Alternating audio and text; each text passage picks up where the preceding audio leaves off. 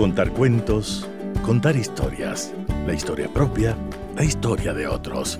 Desde este momento en Radio Sucesos, Déjame que te cuente. Déjame que te cuente. Un programa conocido por Gisela Echeverría Castro.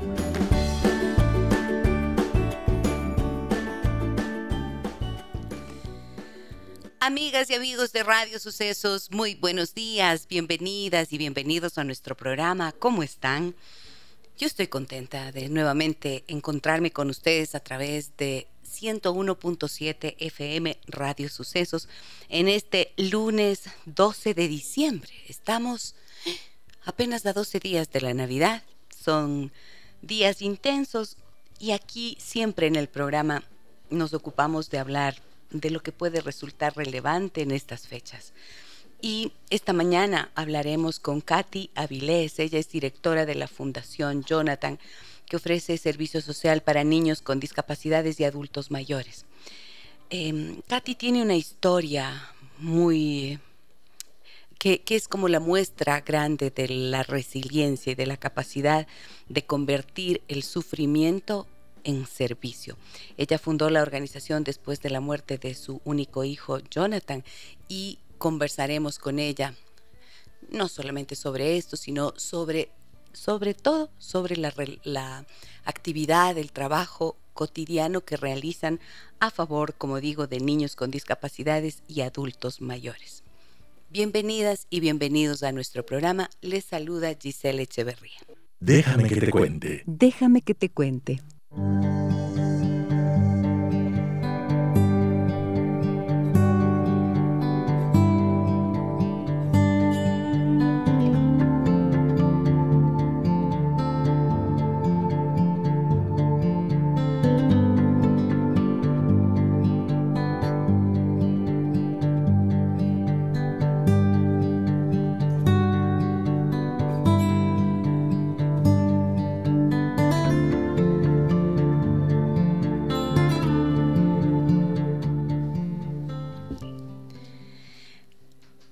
¿Cuáles son esas cosas que ustedes consideran que son lo mejor en su vida?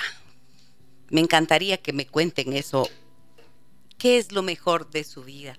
¿Qué es lo que ustedes consideran que son personas, situaciones, circunstancias, cosas que ocurren en su vida, que existen en su vida y que son lo que consideran de lo mejor, de lo que mejor les hace sentir, de lo que más les nutre, de lo que más alimenta su corazón en sus vidas. Pues miren, les hago la pregunta porque yo les cuento que una de las mejores cosas que tengo en mi vida son mis compañeras de colegio. Este día sábado pasado tuvimos por, uh, no sé qué número será pues de esta reunión, pero seguramente a lo largo de 36 años, casi más de 36 años después de habernos graduado del colegio, seguimos reuniéndonos al menos cada año. Lo único que no lo hicimos fue en la pandemia. Pero cada año tenemos una reunión, o a veces dos, y tenemos grupos más pequeñitos eh, con los que estamos en constante relación y comunicación. Y son de esos encuentros maravillosos en donde uno de repente vuelve en el tiempo y vuelve a sentirse con la misma descomplicación que cuando éramos chicas. Y mm, las organizadoras que están en la ciudad de Ibarra eh, habían preparado en esta ocasión algo en relación a la película Maléfica y el mensaje de esa película que yo nunca había visto. Entonces nos esperaron con unos gorritos, con unas diademas, con unos cuernos así de maléfica. Yo digo, ¿qué es esto? Yo no he visto la película, por lo tanto quedé ahí medio descolocada. Y luego me fueron contando.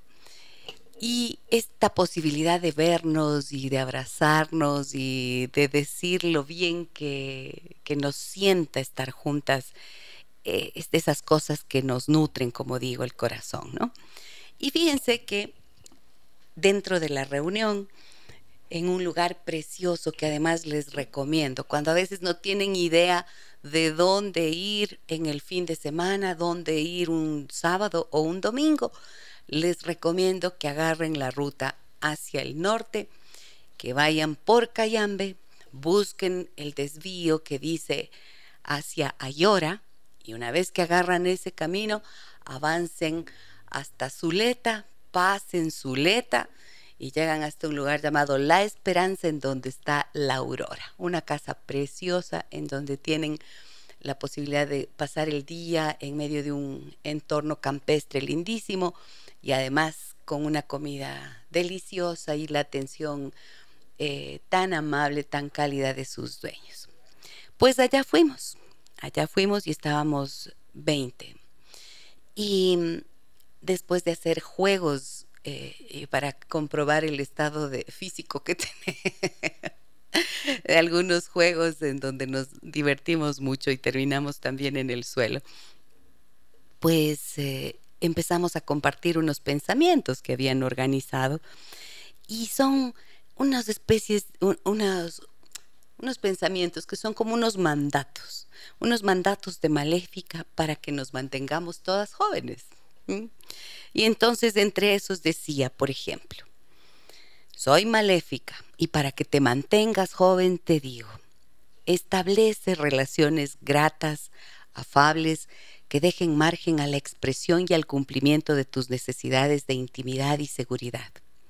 Procura sanar las heridas de relaciones pasadas, antiguos amantes, hermanos, padres, amigos. No pensarás que todo tiempo pasado fue mejor. No condenarás ni maldecirás este momento que vives. Alégrate porque entre las espinas florecen las rosas. Sé positiva. Ese fue el papelito que me tocó a mí y me parece que es parte de el contenido que comparto con ustedes permanentemente.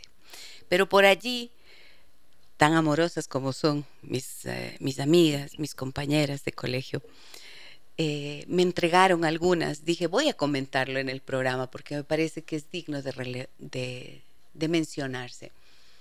Me entregaron sus papelitos, los que les tocó a ellas, y por allí otra decía, evitarás actitudes y gestos de vieja derrumbada Evitarás andar con la cabeza gacha, con la espalda encorvada, con los pies arrastrándose. Eso no lo harás. Que cuando pases la gente te haga un piropo. No seas resentida ni muy crítica con las otras personas y sobre todo no seas resentida ni muy crítica contigo misma. ¿Cuántas veces hablamos aquí en el programa de la necesidad de desarrollar una capacidad compasiva. La compasión que es justamente la posibilidad de salir del juzgamiento e ir hacia la comprensión de nuestras humanas limitaciones y de las limitaciones que están también en los demás. Y por allí otro mensaje dice, presta atención a tu propio comportamiento, a tus pensamientos y sentimientos.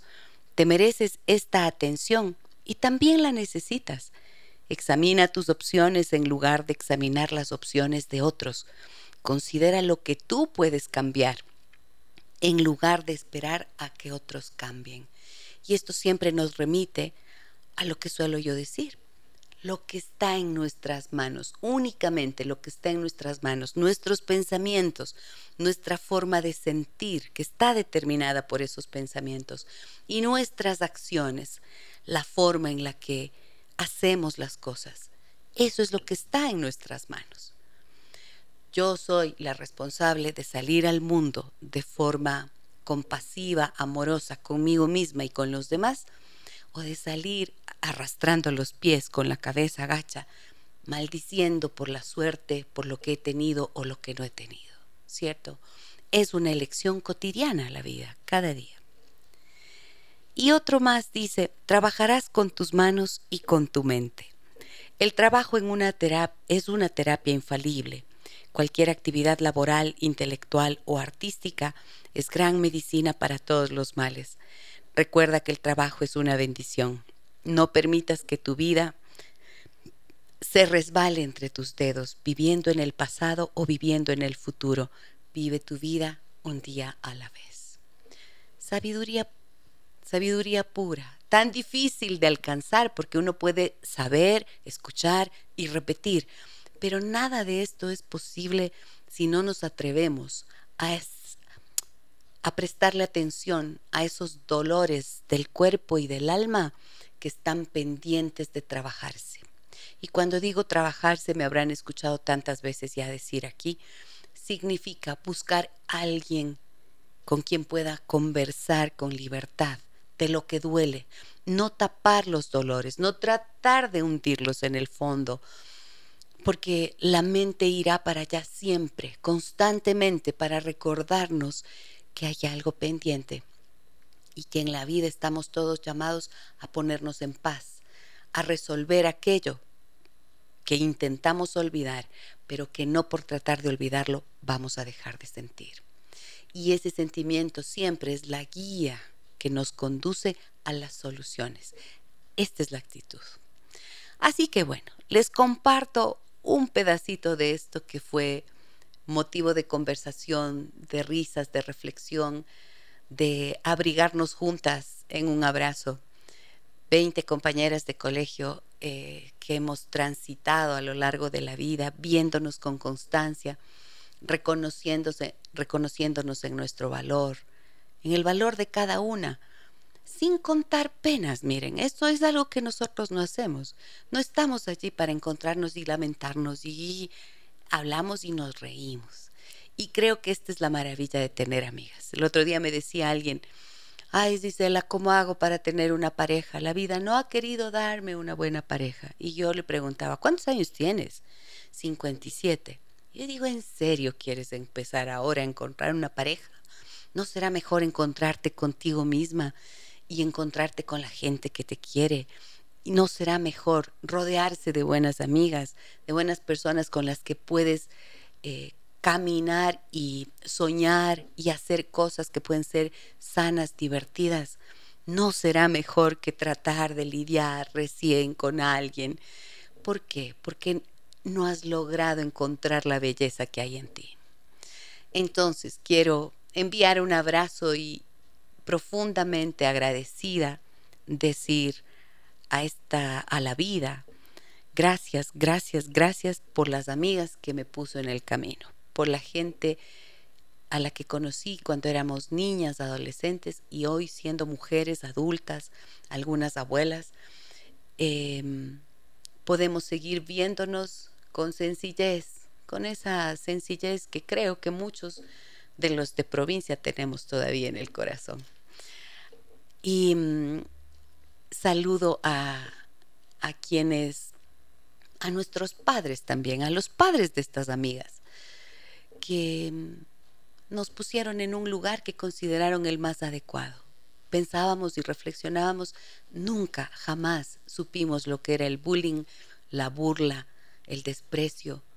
Jamás recordábamos cómo había, hubo algún par de profesores que humillaron algunas de nuestras compañeras, que las maltrataron en su momento, y nosotros sentíamos dolor ajeno, dolor compasivo, al ver esas situaciones. Pero entre nosotras nunca hubo eso.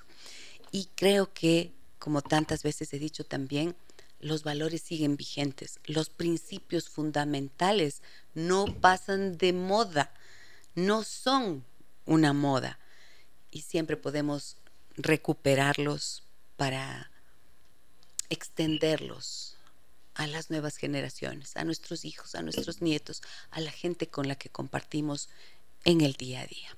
Un abrazo bien cariñoso, inmenso siempre a estas amigas que la vida me ha regalado, a la posibilidad de seguir creciendo juntas y de acompañarnos y cuidarnos a través del tiempo.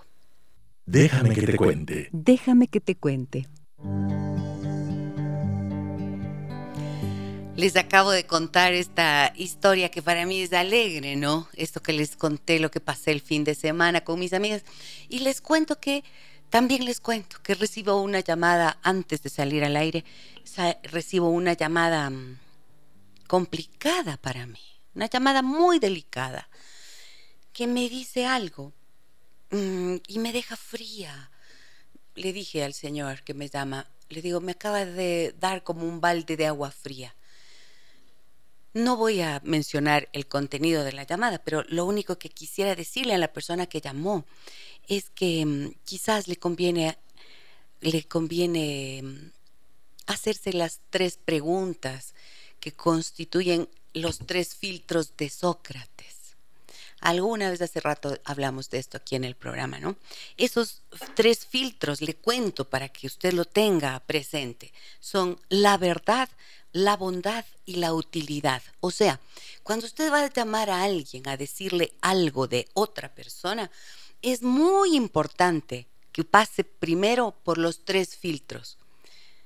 El de la verdad, o sea, usted sabe, le consta, está completamente consciente de lo que le, me va a decir, es verdad. Ese es el primer filtro. El segundo filtro es la bondad. Decir eso, decir lo que sea que usted sabe o piensa que sabe de la persona de la que va a hablar. ¿Es bondadoso? ¿Es bondadoso? Realmente. ¿Es bondadoso? ¿Es bueno para alguien? ¿Ah? Y el tercer filtro es la utilidad. O sea, ¿sirve para algo que me diga algo de alguien? ¿Mm? Esos son los tres filtros. Solamente solo quiero decir a la persona que me llamó que antes de llamar a alguien a decir algo sobre alguien, a contar algo sobre alguien, pasen por Dios primero por su cabeza, por estos tres filtros. Pregúntense, ¿es verdad esto? ¿Es bueno? Aunque fuera verdad, ¿es bueno que se lo cuente a alguien más? Y si todavía la respuesta es sí, tal vez sí es bueno, entonces ¿va a servir para algo? ¿Para qué va a servir? Me descolocó por unos instantes, pero inmediatamente logro encontrar en mi tarea cotidiana y en lo que yo hago la respuesta. Y la respuesta es, no doy paso ni oído a algo que es que puede tener la intención de a mí advertirme de algo, pero que, que no forma parte de mi sistema. ¿Ok? Así que gracias. Voy a la pausa. Regreso enseguida. Como les había anunciado, eh, hablaré con Katy Avilés, directora de la Fundación Jonathan.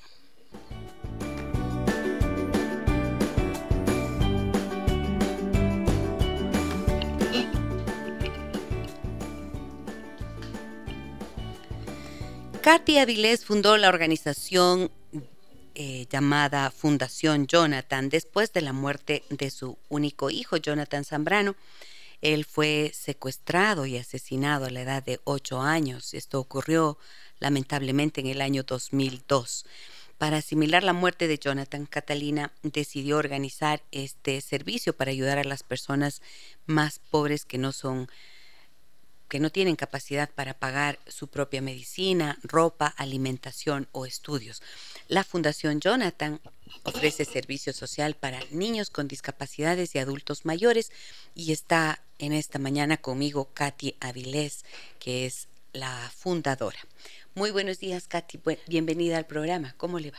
Muy buenos días. Em, muy contenta y agradecida por la apertura a este espacio y contenta de, visitarte y vernos a tanto tiempo. Después de tanto tiempo. Será por lo menos unos unos 10 años, hace unos 10 años que hicimos una entrevista en Radio Sonorama cuando yo trabajaba allí, después de que fui a visitar la fundación y conocí el trabajo que desarrollas a favor de tantas personas necesitadas. ¿Cómo está la fundación ahora? Bueno, eh, 21 años ya.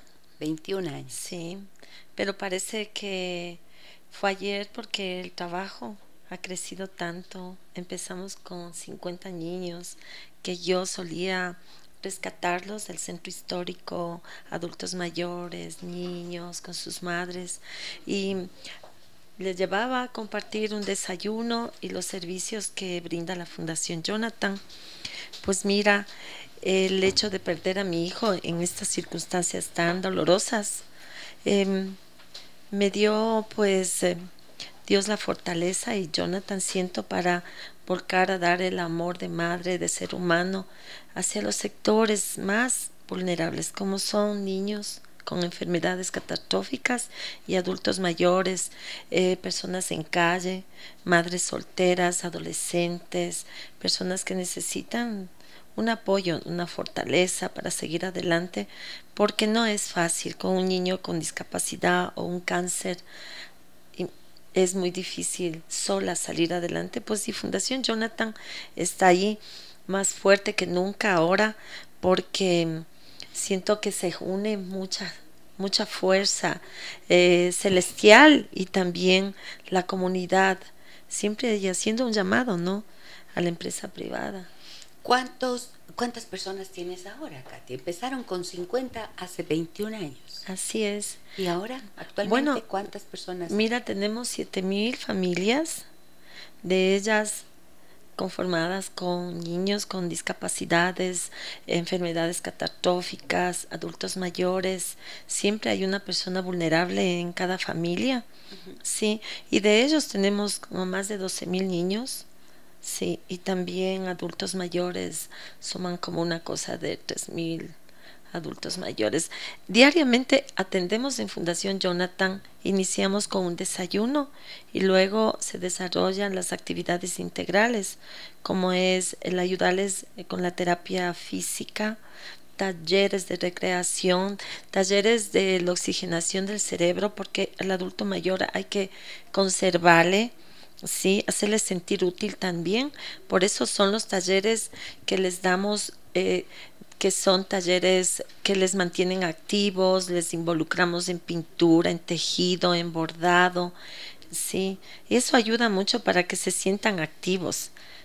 La atención del médico también lo tienen todo el tiempo, odontólogo, el pediatra, el geriatra, terapista del lenguaje, además que con el tiempo vimos la necesidad eh, muy importante de implementar el área de la terapia física para el adulto mayor. Además que siempre les hacíamos al baile terapia porque son unos bailarines.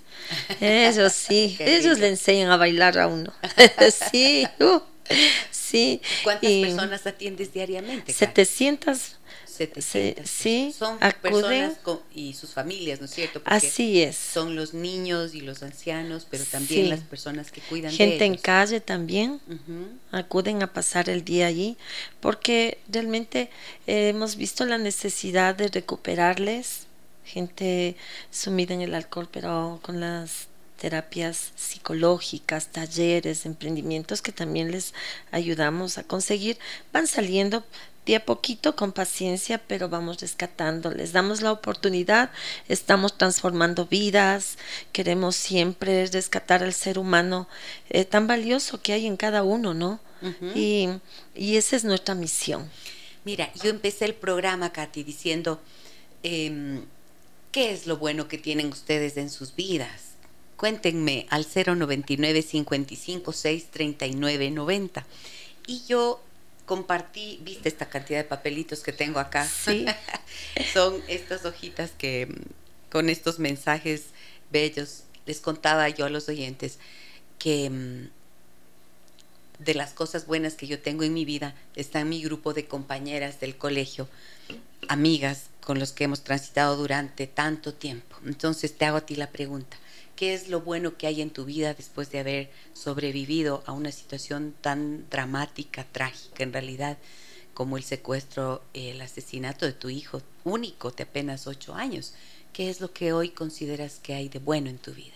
En mi vida eh, me llena tanto de alegría, de satisfacción y con ganas de vivir, pero así con intensidad el verles a mis niños salir de una cirugía, salir de un UCI, porque los niños que manejamos en Fundación Jonathan, ellos tienen eh, enfermedad catastrófica, entran en una neumonía, algunos no salen, pero cuando logro salir con estos niños y su madre, yo me lleno de más vida, me lleno de esa fuerza que necesito para continuar ayudando a estas madres, ayudando a conseguir sus sillas de rueda, sus colchones antiescaras, sus pañales, su medicación.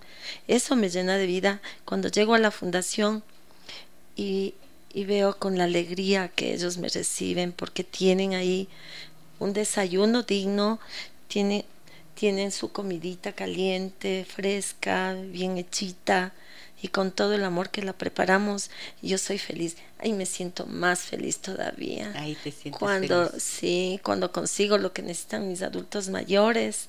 Eh, todo el tiempo gestiono, todo el tiempo trabajamos.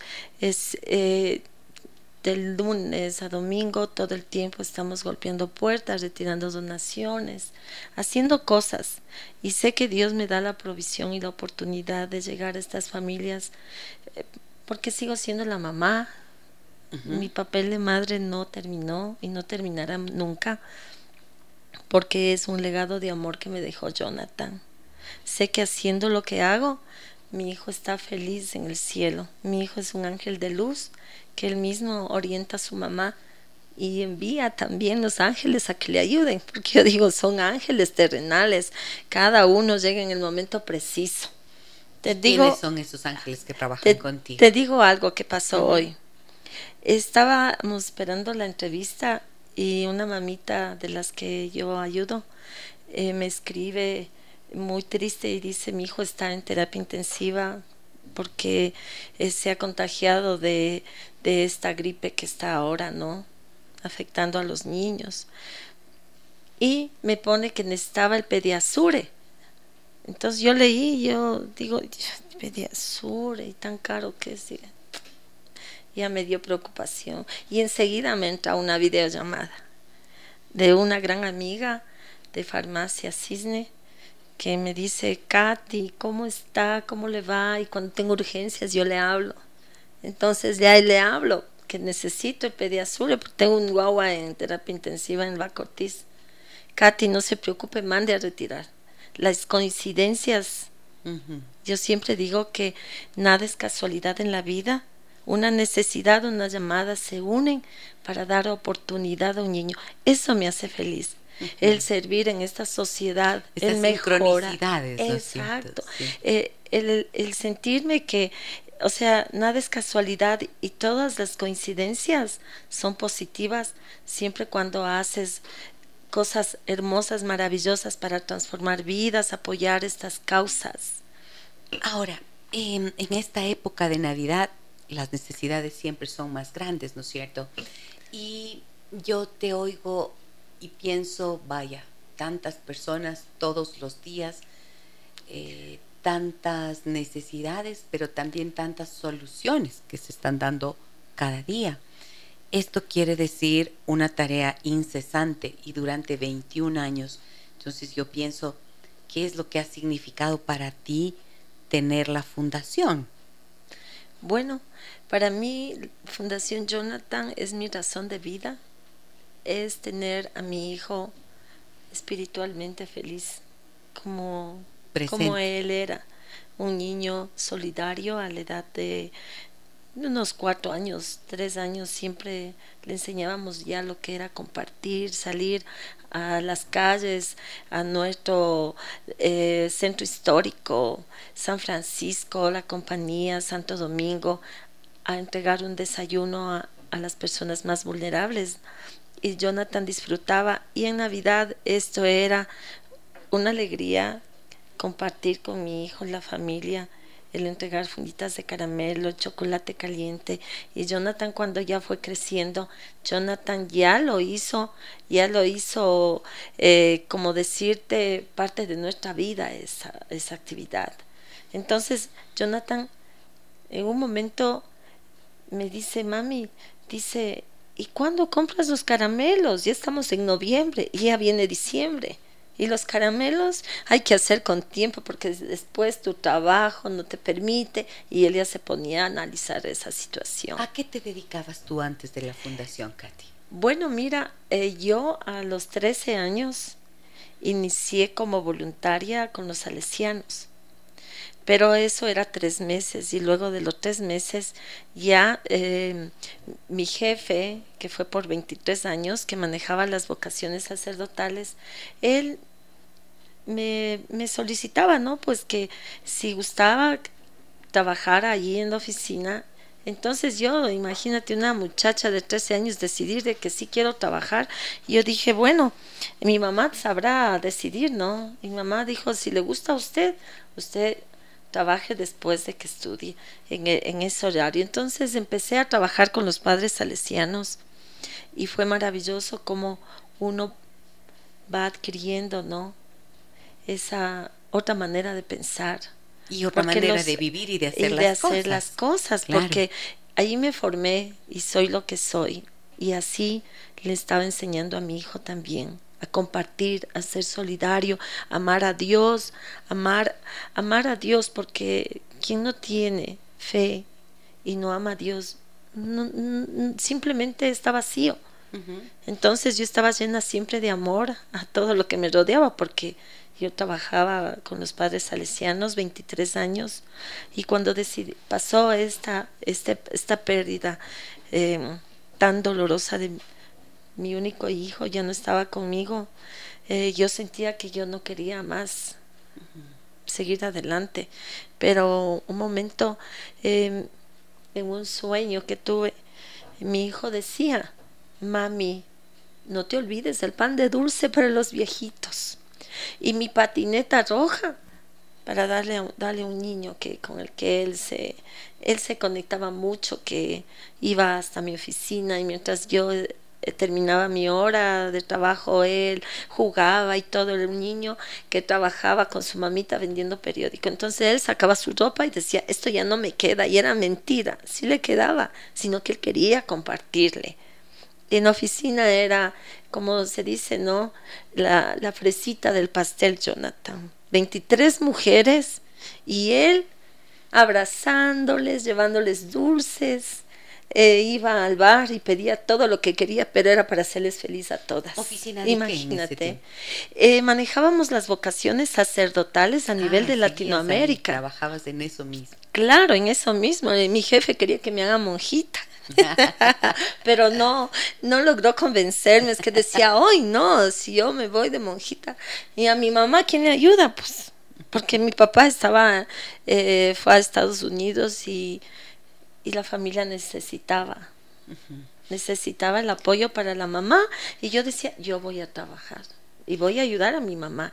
Por eso, sabiendo en un momento que los hogares que se, se abren, eh, se quedan sin su mamá o sin su papá, migran, se queda el niño a cargo de una abuelita, de una tía, sufren muchas necesidades y Fundación Jonathan se ha topado por muchas coincidencias en esto en la fundación.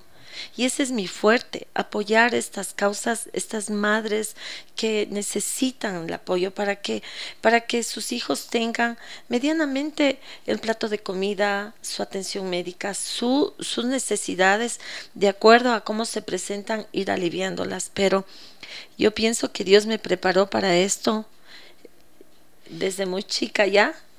Y sin embargo, desde un golpe muy fuerte, ¿no es cierto? Como tú dices, porque es como, creo que de los dolores más temidos que podemos tener como seres humanos, de lo que yo he podido conversar en consulta con las personas y en general, como uno de los dolores más temidos es el de la pérdida de un hijo. así es. Y lo que tú viviste fue escalofriante, ¿no es cierto? Sí. ¿Has vuelto a contar esa historia alguna vez, Katy? Mira, eh, cuando mi hijo el 24 de septiembre iba apresurado a clases, y yo le decía, no, mi amor, despídase de la Virgencita que le cuide, le ayude en el examen. Sí, sí, pero ya me voy rapidito. Eh, dame, mamita, el dólar porque yo voy ahora a comprar algo. Era para un niño que él quería ayudar eh, y demás. Bueno, se fue tan a prisa y fue la última vez. Le abracé, le di la bendición y luego ya nada. Ese día, No volvió. dos de la tarde, la llamada y un rescate, 25 mil dólares, hace 21 años. Un dinero que lo podíamos conseguir vendiendo el auto, haciendo un préstamo. Pero a mi hijo le habían matado el mismo día, en la misma mañana, enseguida que salió de casa. O sea, a mi hijo, a mi hijo lo mataron enseguida. Mi hijo tenía en su barriguita, según la autopsia, todo lo que yo le di de desayunar esa mañana. Sí, porque a mí me gustaba que él vaya bien alimentadito, porque ya a la hora del recreo se dedicaba a jugar y todo. Entonces, según la autopsia decía, tenía todo sin digerir. O sea, a mi hijo, lo, mi hijo tenía muchas lesiones cuando le encontraron cuatro días luego. Jonathan tenía en toda su humanidad violencia, golpes, fracturas en la carita. Y para terminar con su vida, mi hijo fue estrangulado y botado en una quebrada como basura.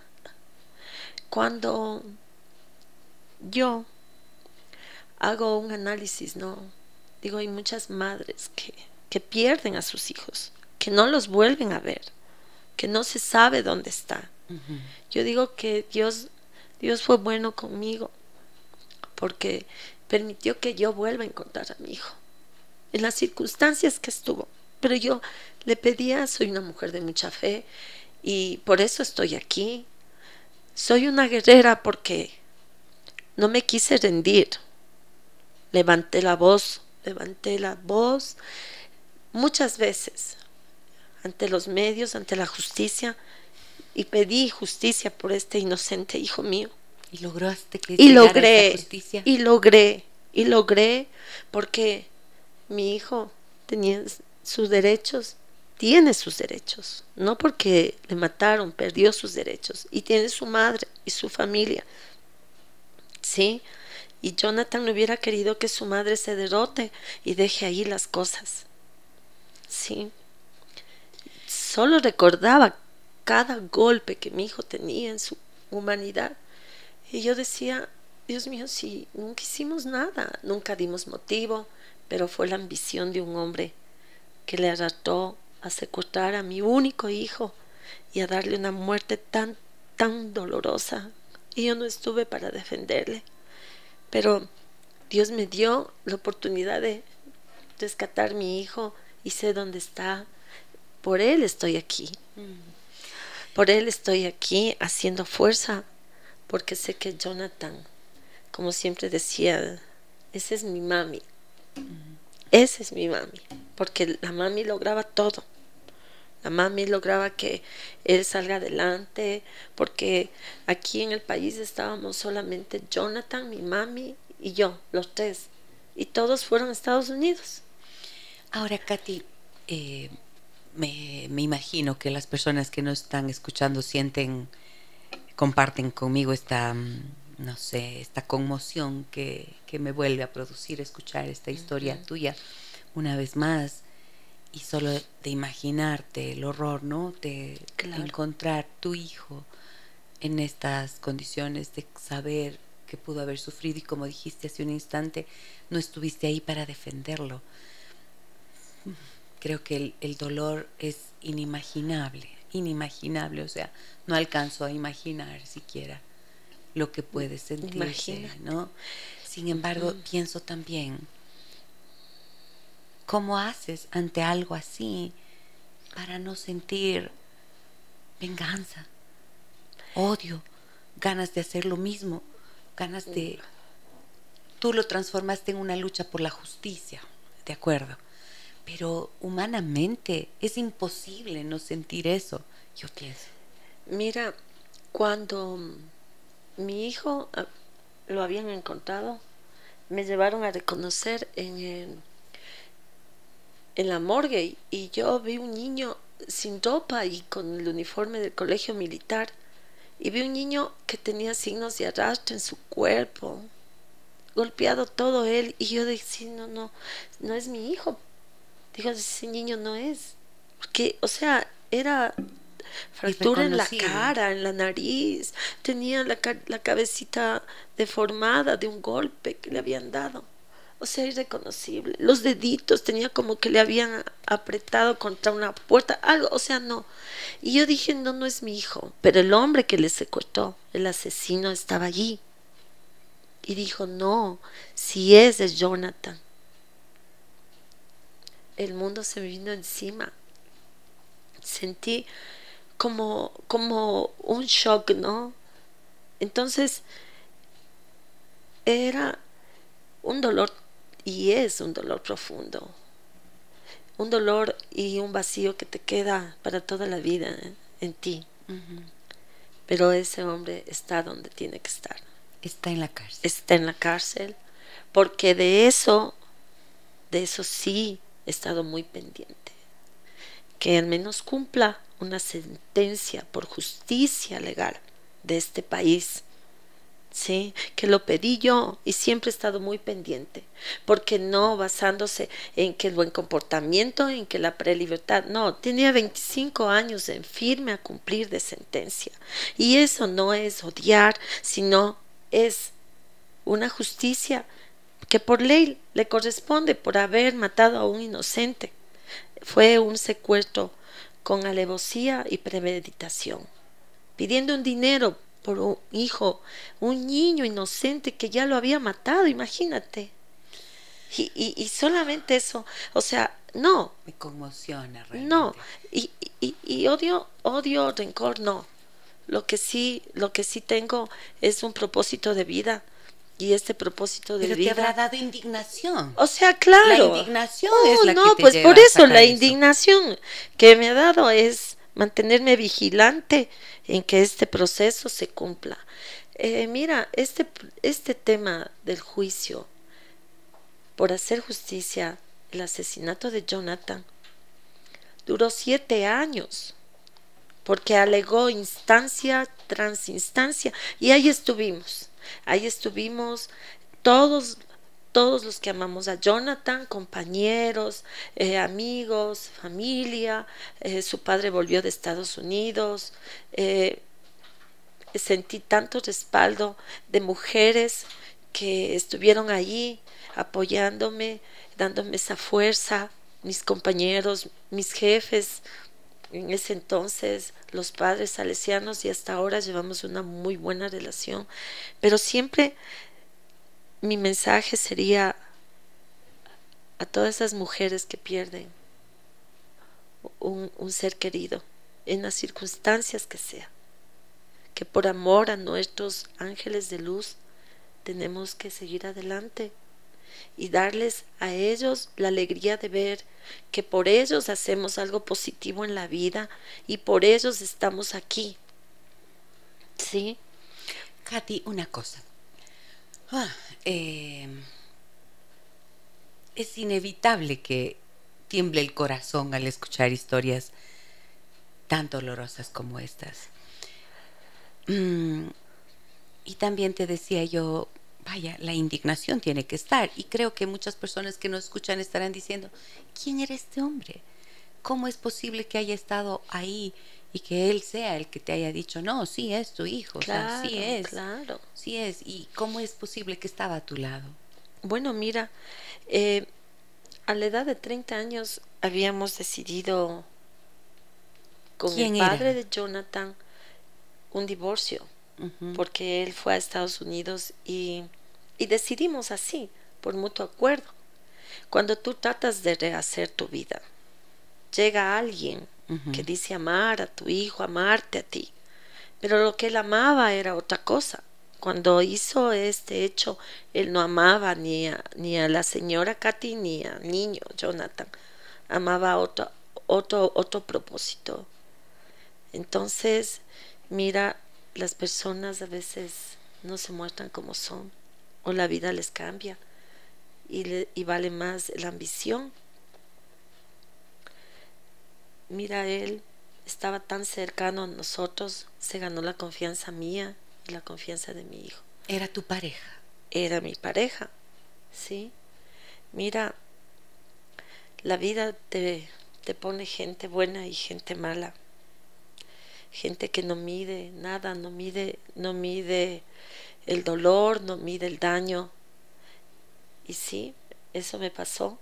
Yo confiaba ¿no? tanto uh -huh. en todo el mundo porque a los 13 años entras a trabajar con la sociedad salesiana, porque estás ahí, te casaste con tu primer eh, novio, eh, médico, el papá de Jonathan, él es médico, y de ahí vino un divorcio y de ahí no hay experiencias de novios. Y es otra persona, claro. Y, tú, y te saltaste una etapa por ayudar en tu casa. La etapa de niña, de adolescente, de novia, de un novio, otro novio, ¿no? Pues si yo, como estaba con los salesianos en un medio de que todos son buenos, pensé que este hombre era bueno, pero era, o, o sea, doble personalidad, ¿no es cierto?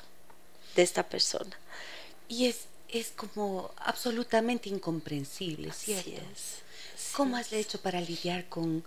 Yo he visto mucho, obviamente, y me ha pasado también cuando tienes, eh, no sé, siempre hay como una, cuando pasa algo grave, uno dice, ay, como no quisiera volver el tiempo atrás, ¿no es cierto? Y como quisiera no haber hecho esto, no haber hecho aquello, no haber hecho lo de aquí, lo de acá y lo demás acá.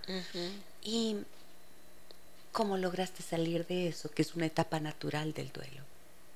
Bueno, mira, siempre en mi mente las únicas palabras que siempre Jonathan me solía, me solía decir, mami, nunca estés triste. Yo estoy aquí, yo soy el hombre de la casa. Sí, yo soy el hombre de la casa. Siempre cuenta conmigo, nunca estés triste. Y él nunca le gustaba verme llorar. Con ocho años. Con ocho años. Era un niño tan inteligente que él, que él ya, él, él decía lo que sentía, pero también... Es decir, tú te afirmaste en esos recuerdos, en, esas memorias y en quién era tu hijo para poder salir de eso. Así es, mm. así es. Y, y siento que... ¿Te has culpado tú? Sabes que no, porque nosotros fuimos víctimas víctimas de un hombre malo. Sí. De hecho, el padre de mi hijo, él apoya ahora en la fundación. Él es el cabeza médica allí en la fundación. Él siempre muy pendiente de mi salud. Siempre, porque claro, yo estoy bien, pero hay momentos que también el dolor se lo lleva adentro. cuando les daño, su cumpleaños, Navidad, y decir, oye, estuvieras 28 años y, me estuvieras abrazando y amoroso como era y ya me dijeras que, que te lleve a algún lado porque siempre viajábamos mucho. A prisa pienso que Dios tenía sus planes también, porque a, prisa conocimos muchos países con su papá y, y e, era vivimos rápido, como que el tiempo se acababa. Mm. O sea, sí. Y, y esto que hago hoy, por hoy, siento que es un legado de amor que Jonathan me dejó. Lo siento así.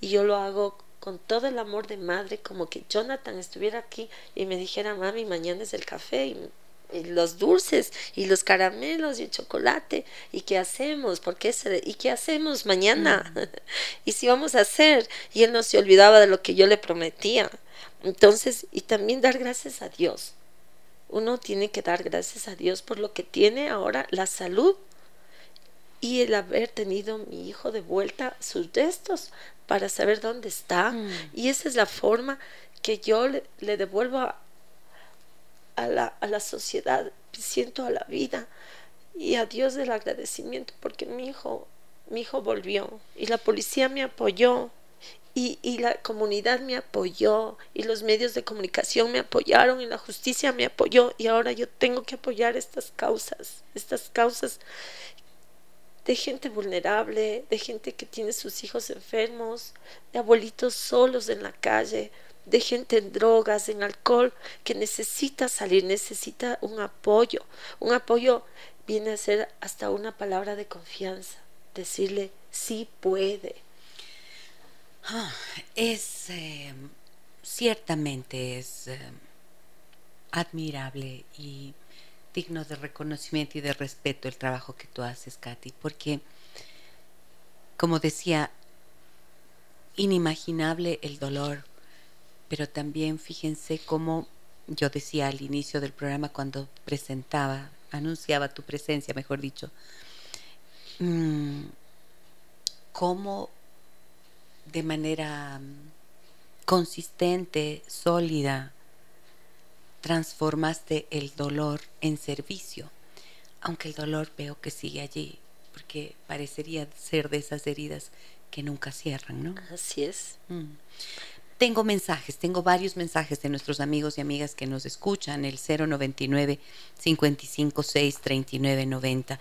También hacemos nuestra transmisión en vivo en Facebook en este momento y tengo mensajes allí que los quiero compartir contigo. Mira lo que me dicen. Em, gracias, Gise, por abrir estos espacios. Cuánta fortaleza de la invitada. Transformar el dolor en amor, la desesperanza en esperanza. Gracias de corazón a todas las familias a las que ayuda. Gracias de corazón por todas las familias a las que ayudas. Buenos días, me dicen qué maravilla de trabajo, que Dios le pague a la señora Avilés. No hay palabras de gratitud por su valentía y generosidad. Me dicen también, gracias. Estamos llorando con mi esposo escuchando el programa. Qué mujer tan valiente. Solo cuando un hijo está enfermo uno siente morir. No puedo imaginar algo tan espeluznante. Muchas bendiciones para su invitada, nos Gracias. En Facebook me dicen también, Rosario, déjame que te cuente, muy admirable la valentía de la señora, que siga adelante con su labor loable. Y también me escriben diciendo, ¿cómo podemos ayudar a la fundación? ¿Nos pueden ayudar con el número de contacto? Por favor, cuéntanos, Katy. Bueno, eh, Fundación, hoy por hoy estamos en una campaña que es lograr evitar la mendicidad, es lograr transformar la vida de nuestros niños que esperan un juguetito, un caramelito, una ropita y en especial estas fechas, ¿no? Entonces, esta campaña eh, hemos iniciado ya y se va hasta el 6 de enero, en la cual todos los corazones solidarios, yo sé que en este tiempo todos los ecuatorianos nos volvemos más desprendidos, solidarios, la emoción de la Navidad y el regalar, compartir. Y sí, lo pueden hacer. Eh, Fundación Jonathan está esperando ese granito de arena que estoy segura va a transformar en una montaña de felicidad para tanto niño. Y el adulto mayor también se vuelve niño a su edad.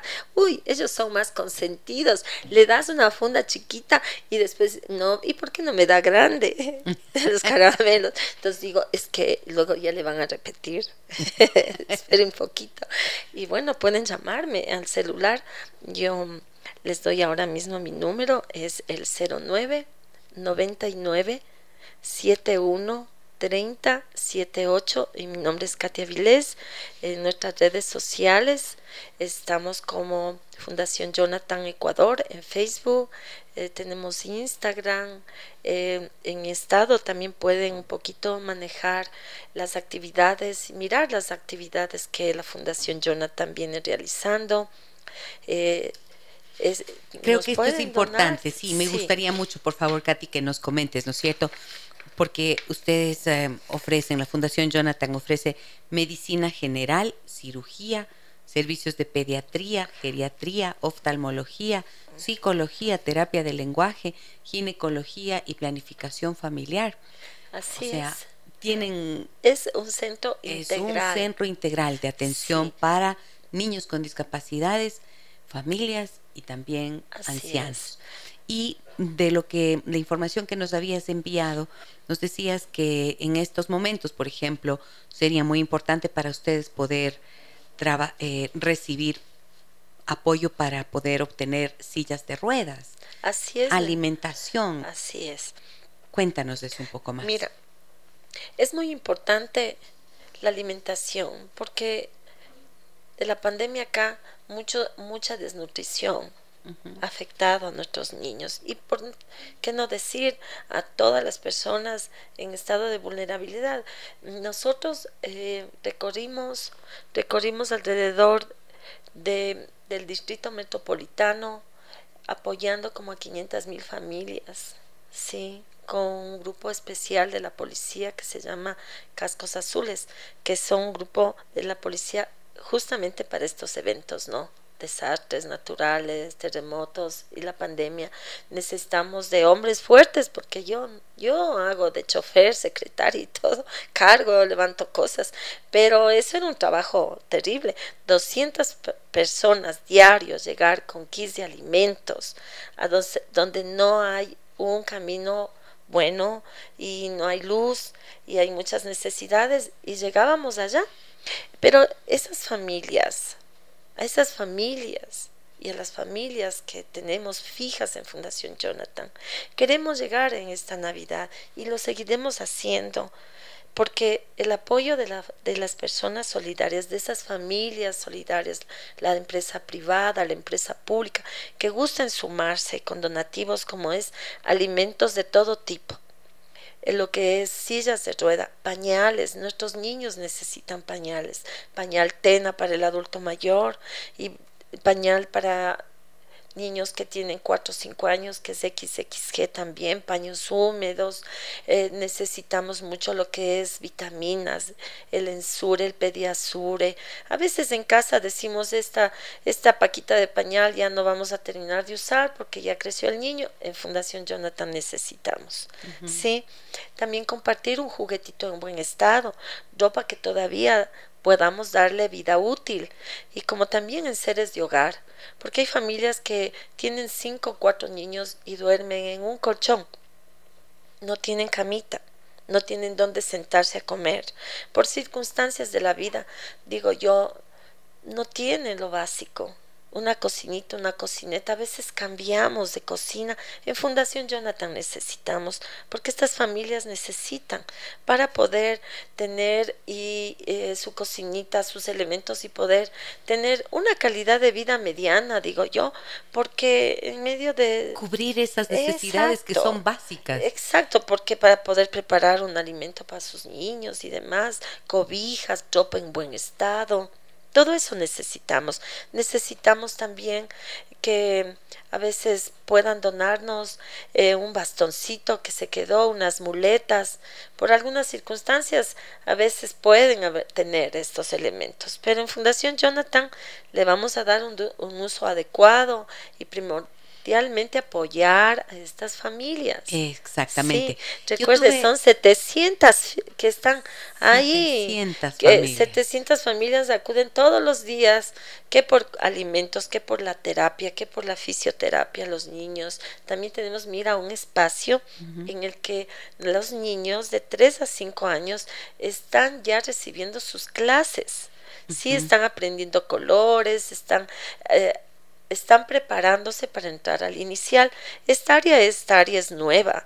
Sí, la vimos necesario hacerla porque hay muchos niños que sus, sus mamás van. Ellas hacen un emprendimiento de aprender panadería, por ejemplo. Sí. Sí, pero con los niños ahí no pueden. Entonces los niños van a estudiar y la mamá también. Se preparan los dos. Sí, tenemos el área eh, que implementamos un área de, tecnología, que decimos yo, de computación, porque los niños pobres, ¿quién tenía en, en, en, etapa de COVID, tenía una computadora que también gestionamos y donamos computadoras, teléfonos, para que continúen estudiando los niños de los sectores donde íbamos. Pero en Fundación Jonathan tenemos el área donde los niños van y hacen sus trabajos, aprenden, y las mamás también, porque yo digo, si las mamitas no saben de este tema de la computación, ¿cómo, van a enseñar a los, niños? La consulta, la tarea, el trabajo, que ahora todo, todo es así, eh, por medio tecnológico. Entonces ahí le damos la oportunidad. Pero todo esto lo hemos logrado. Tengo que ser muy enfática gracias a la empresa privada. Gracias a esos, esos, esas personas que se han sumado de una u otra forma, donando de todo, porque se necesita de todo. ¿Sí? Claro, 700 personas. Alimentarlas, atenderlas. Yo tuve la oportunidad, tú me invitaste a la fundación, yo la visité y era, eh, era un día, me parece que fue en Navidad también, pero me conmovió tanto algo que experimenté allí cuando yo estuve contigo y me, me hiciste recorrer todos los, los consultorios, el comedor, eh, donde estaban los niños, la cocina, ajá. y vi que cuando ya estuvimos en el patio, en, eh, en, este lugar grande, amplio, donde están, estaban todos reunidos, lo que yo sentía era un sentimiento de gratitud infinita, ¿no? Que está presente en todos los que están allí recibiendo esta ayuda constante, cotidiana.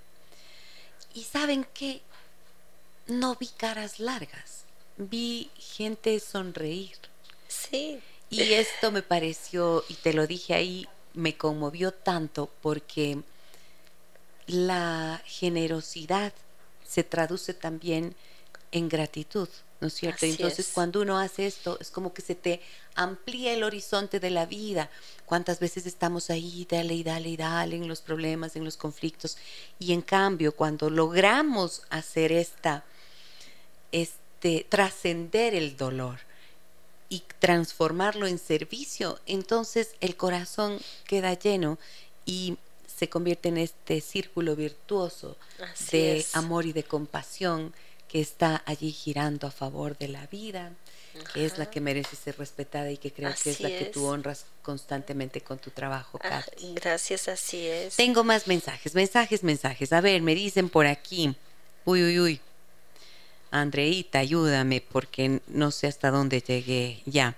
Aquí me dicen cómo vamos, sí, cómo podemos ayudar a la fundación. Nos pueden ayudar con el número de contacto, ya lo dimos, vamos a publicarlo en nuestro Facebook, ya está publicado para que ustedes puedan tener allí el número de contacto.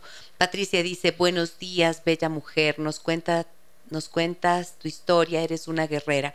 Que Dios te bendiga, Katy, un abrazo fuerte. Gracias. Señora Avilés, mi admiración total para usted, le abrazo con el alma, dice, siga con su gran labor, sea siempre bendecida. Amén.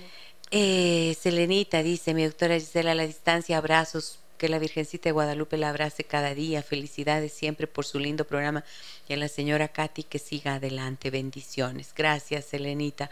Carlos Mosquera nos dice, hola, ¿se puede hacer transferencias transferencias bancarias? Sí, tenemos. O sea, reciben donaciones, en efectivo y también en. Eh, exacto.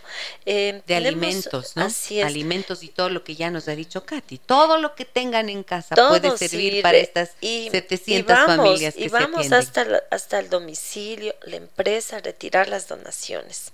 Porque a veces no se tiene tiempo, ¿no? Ok. O, el transporte, dicen, no hay. Entonces, no, yo tengo transporte, yo me voy nomás. Me dicen, venga para bien lejos, yo me voy, porque yo regreso feliz. sí, hay veces que dice, pero mi señora, yo vivo en Chillogallo. Digo, sí, señorita, yo voy a la tarde, ya le visito, pero yo voy, porque lo que usted me ofrece para mis niños y me, sirve y necesitamos. Todo necesitamos. Ustedes tienen un sistema de padrinazgo también, ¿no es cierto? De padrinos que apoyan a la fundación. Así es. Explícanos eso, por favor, Katy. Bueno, el, el apadrinamiento para Fundación Jonathan significa que usted puede eh, sumarse donar, si usted dice yo puedo donar alimentos cada mes, un quintalito de arroz o de azúcar o papitas, aceite, lo que usted tenga, alimentos. Si usted dice no, mejor yo le voy a donar pañales cada tres meses a la señora, a la Fundación Jonathan, lo puede hacer yo tengo bastante ropa que voy a sacar, ya no me pongo porque he subido de peso, he bajado, ya no me queda la ropa. También nos sirve de toda la familia. Hay opciones, alimento, ropa, enseres de hogar, pañales, la medicina. Recuerde que también a veces en casa los niños no han terminado de utilizar los cuadernitos, las pinturas. También nos sirve porque tenemos el área de educación. ¿Sí? Ahora también pueden sumarse mensualmente donando 5 dólares, 10 dólares, lo que su corazón lo que usted pueda. Tenemos una cuenta en el Banco del Pichincha, que es una cuenta corriente, la número 32 67 96 82 04, a nombre de Fundación Jonathan eh, como tenemos, tenemos también ahora todo ya es más avanzado la tecnología. Por WhatsApp, nos, nos solicita el número de cuenta si no lo alcanzó a anotar al 09 99 71 30 78 y ahí puede reportar los depósitos que haga.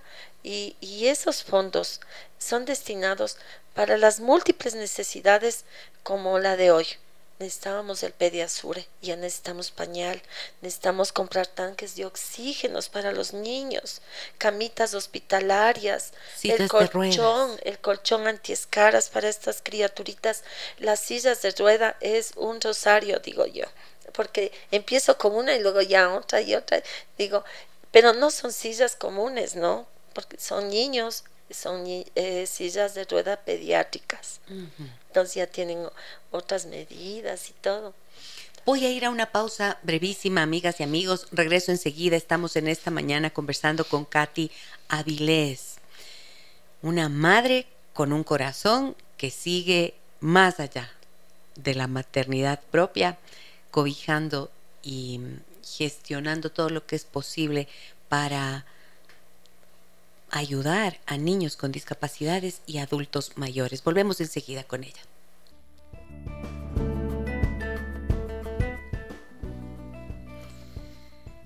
Katy Avilés, la fundadora de la Fundación Jonathan, directora también, eh, esta fundación dedicada al servicio social para niños con discapacidades y adultos mayores, logró, como dije hace un rato, trascender su dolor, un dolor que transformado en indignación y en la posibilidad de hacer justicia y de buscar justicia para la muerte cruel e injusta de su hijo, de su único hijo, tras hizo un, camino interno profundo y transformó, como digo, eh, todo eso en esta fundación que trabaja a favor de personas que tanto necesitan. 700 personas diariamente acuden hasta la Fundación Jonathan para recibir alimentos, recibir atención médica y claro, en esta época navideña me imagino que las personas aumentan, Katy. Claro que sí. Sí, tienen más. Claro, Fundación Jonathan se vuelve un Belén.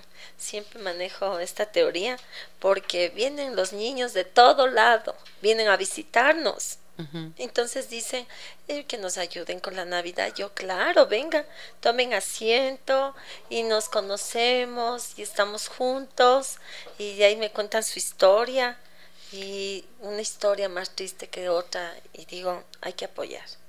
Estas mamitas tienen sus niños y si no le damos un apoyo ahora, van a salir a hacer mendicidad y ese no es el plan. El plan es hacerles feliz en esta Navidad, feliz en la fundación de Jonathan, cosa que cuando ellos ya sean grandes digan, en Fundación Jonathan, ahí me daban la Navidad, como hay muchas historias. Desde que empezó Fundación Jonathan, operamos a niños con problemas de corazón abierto también por hidrocefalia. Claro, y mira, ahora ya están grandes, me vienen a visitar. Mm, sí, o, siguen los niños en su situación de la parálisis cerebral, pero eran pequeñitos cuando les empezamos a ayudar y ahora ya están grandes. Entonces digo, esta historia no termina. Esta historia continúa, pero ¿por qué? Porque Dios lo ha permitido así, transformar este amor hacia los niños en nombre de Jonathan. Mira, Fundación Jonathan inició donde vivíamos con Jonathan y siempre sentía así, lo hice todo, lo hicimos todo con Juan Carlos, papá de Jonathan, en virtud de que eso sea para nuestro hijo. Pero nuestro hijo quisiera, eh, hubiera querido que si eso no pasaba como Dios ha permitido esta situación tan, tan dura, de haberlo perdido, pero su casa está allí. En nombre de Él se ayuda a los niños, adultos mayores y es donde se acoge a todas las personas que más lo necesitan. Desprendernos de algo económico, de algo material, siempre con un propósito positivo, Dios devuelve Dios duplica. Y Dios me ha dado la vida y la salud. Y siempre dicen, ¿qué edad tiene? Yo digo 50 y dice mentira, si no tener años. No, digo sí, lo que pasa es que Jonathan me mantiene así, ligerita, ligerita, siempre ocupada, caminando, haciendo cosas y eso me mantiene viva y me mantiene activa y me mantiene feliz. Y hacer cosas positivas te ayuda. Muy bien, Natalia nos dice, buenos días, yo siempre he admirado su fortaleza, su trabajo tan arduo y he visto de cerca la atención que brinda a los niños y a los adultos mayores que lo necesitan en el Ichimbía. Sí hemos colaborado con Ropita. Me gustaría involucrarme e involucrar a mi familia como voluntarios para ayudar a tantas personas que lo necesitan claro que sí. Todas las manos son bienvenidas. Exacto, sí, sí. Y yo estoy encantada con el voluntariado porque de, totalmente de acuerdo que se necesita manos y se necesita muchas manos, al menos en estas fechas hay que sumarse con el voluntariado. Eh, tengo voluntarios de las universidades que son mis manos también que me ayudan, porque una sola ya la obra creció, creció, creció como un hijo. Van creciendo, crecen los problemas y crecen también las cosas buenas, pero aquí también crece pues eh, más crecen gente. las necesidades. Oh, las necesidades. Entonces, de la Universidad Central, de la Salesiana, de la Católica, de la UDLA, de la San Francisco, de la SEC Internacional, tengo voluntarios, sí, que van a dar charlas, van a dar la atención médica, terapias, emprendimientos y de ahí se involucran en la elaboración de los alimentos, en repartir los alimentos, el baile terapia. Eso es maravilloso. Así es que bienvenida, el, señorita madrina, digo yo siempre porque son padrinos con ese corazón solidario para con Fundación Jonathan. Jacqueline dice, buenos días, excelente programa, doctora. Por favor, ¿me podría ayudar con un psicólogo infantil, ya que mi nieta está pasando por un dolor muy grande? Tal vez la fundación me podría ayudar. Claro, tendría que comunicarse al número celular para coordinar lo que es la, la, atención. Muy bien. Sí. Buenos días, me dicen, muy valiente la señora de la entrevista. A favor, mandar número de cuenta para poder apoyarla. Yo lo voy a repetir, el número de la cuenta corriente del Banco Pichincha a nombre de Fundación Jonathan es 32 67 96 82 04. 32 67 96 82 04. De todas formas, les doy el número de contacto de la fundación para que, si no alcanzaron a tomar el número, se contacten directamente con ellos, ¿no es cierto? Es del 099 71 30 78. 099 71 30 78. Este número también está en nuestro muro de Facebook donde hacemos esta transmisión.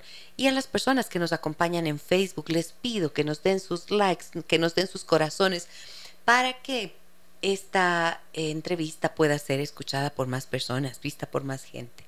Excelente entrevista, me dicen, para sensibilizar nuestro corazón Transformar el dolor en amor es digno de admirar. A veces nos cuesta tanto solo dar amor. Que Dios siga bendiciendo la noble labor de la señora Katy. Gracias, gracias, gracias. Eternamente agradecidos con todos los radioescuchas que esta mañana nos acompañen y que Dios les bendiga y duplique cada ayudita, cada granito de arena que gusten brindar a Fundación Jonathan. Recuerden que es la única forma de poder llevar adelante esta gran obra en beneficio de personas que más lo necesitan. Contamos con su apoyo y su generosidad. Ahí está. Muchísimas gracias a ti, Katy. Gracias por tu trabajo. Gracias por continuar. Gracias por levantarte cada día y seguir dando y seguir generando este movimiento amoroso de compasión, de trabajo, de servicio, de dolor también, porque no es fácil sostener tanto y, uno se cansa en algún momento, ¿cierto? Sí, bueno. Pero ahí está el amor que es el que te da la fuerza y la fortaleza. Exacto, y las pruebas de amor que Dios también te muestra cuando estás en un camino como es el hacer el bien, ¿no? El, el COVID, el COVID ha afectado a tanta gente también me llegó el COVID. Y el papá de Jonathan me salvó la vida y yo digo ahora más que nunca tengo que retribuir a la vida y a la gente que llega a mí con obras, con oportunidades y con apoyo para ellas. María Fernanda me dice, buenos días, por favor me ayuden con el número de la señora Katy. Me gustaría donar un colchón antiescaras que está en buenas condiciones, pero esta vez preferiría... Uy, Dios mío, ya dije el nombre. Que no mencionen mi nombre. Muchas gracias. Bueno, solo dije tu nombre, María Fernanda. Perdón, es que como me lo ponen al final, también nos deja un número eh, de teléfono aquí. Bueno, los números de contacto están allí para que esta suma de voluntades esto que se genere a partir de este programa pueda llegar a las mejores manos, a las personas que más lo necesitan, facilitado por Katy, que hoy nos ha acompañado. Muchísimas gracias por venir, Katy. Yo estoy totalmente agradecida, emocionada por volverte a ver, Giselle. Muchas gracias. Realmente para mí siempre eh, esto, este lazo de amistad, de confraternidad, que no se rompa nunca. Donde, no, donde nos encontremos, ahí, estamos, haciendo, haciendo cosas maravillosas. Recuerden que en Fundación Jonathan se vive una, una, fiesta de solidaridad. Todo el tiempo se necesita la Navidad, la inclusión, el apoyo, evitar la mendicidad, evitar la desnutrición crónica infantil, evitar que estos viejitos, estos abuelitos anden en la calle mendigando. Eso hacemos ese trabajo de amor. Súmese con su granito de arena y su apoyo. Podremos seguir apoyando a muchas más familias. No le olvide que Mira tantas personas que ya nos han escrito hoy mismo. Estoy segura que esto seguirá a lo largo de estos días personas que quieran sumarse a esta tarea maravillosa. Dios les pague. Muchísimas gracias. Feliz Navidad. Feliz un lindo año de Fundación Jonathan. un abrazo de mi parte también a todas las personas que están en la Fundación Jonathan. Gracias. Eh, y bendiciones para todos ustedes. Voy a la pausa, mentira, voy a la pausa, nada, voy a despedirme ya de todos ustedes. Gracias por estar con nosotros, por acompañarnos, por su sensibilidad, por esa voluntad por esos buenos corazones que se abren cuando escuchamos eh, temas tan sensibles, pero también tan esperanzadores como lo que hemos escuchado hoy en la voz de Katy Avilés. Mañana es martes 13. ¿Y qué les decimos? ¿Qué es lo que dice la tradición? Ni te cases ni te embarques. No serás malito, no te cases ni te embarques en martes 13. ¿De dónde vienen las supersticiones? Vamos a conversar con la doctora Dolores Costales Peña que es antropóloga y nos va a hablar de todo esto, eh, este tema que puede resultar además de entretenido. 9 y 30 mañana con todos ustedes. Soy Giselle Echeverría. Hasta mañana. Las historias que merecen ser contadas y escuchadas. Historias que conmueven, historias que inspiran. Mañana, desde las 9 y 30, déjame, que, te cuente. Déjame que te cuente. Con Gisela Echeverría Castro.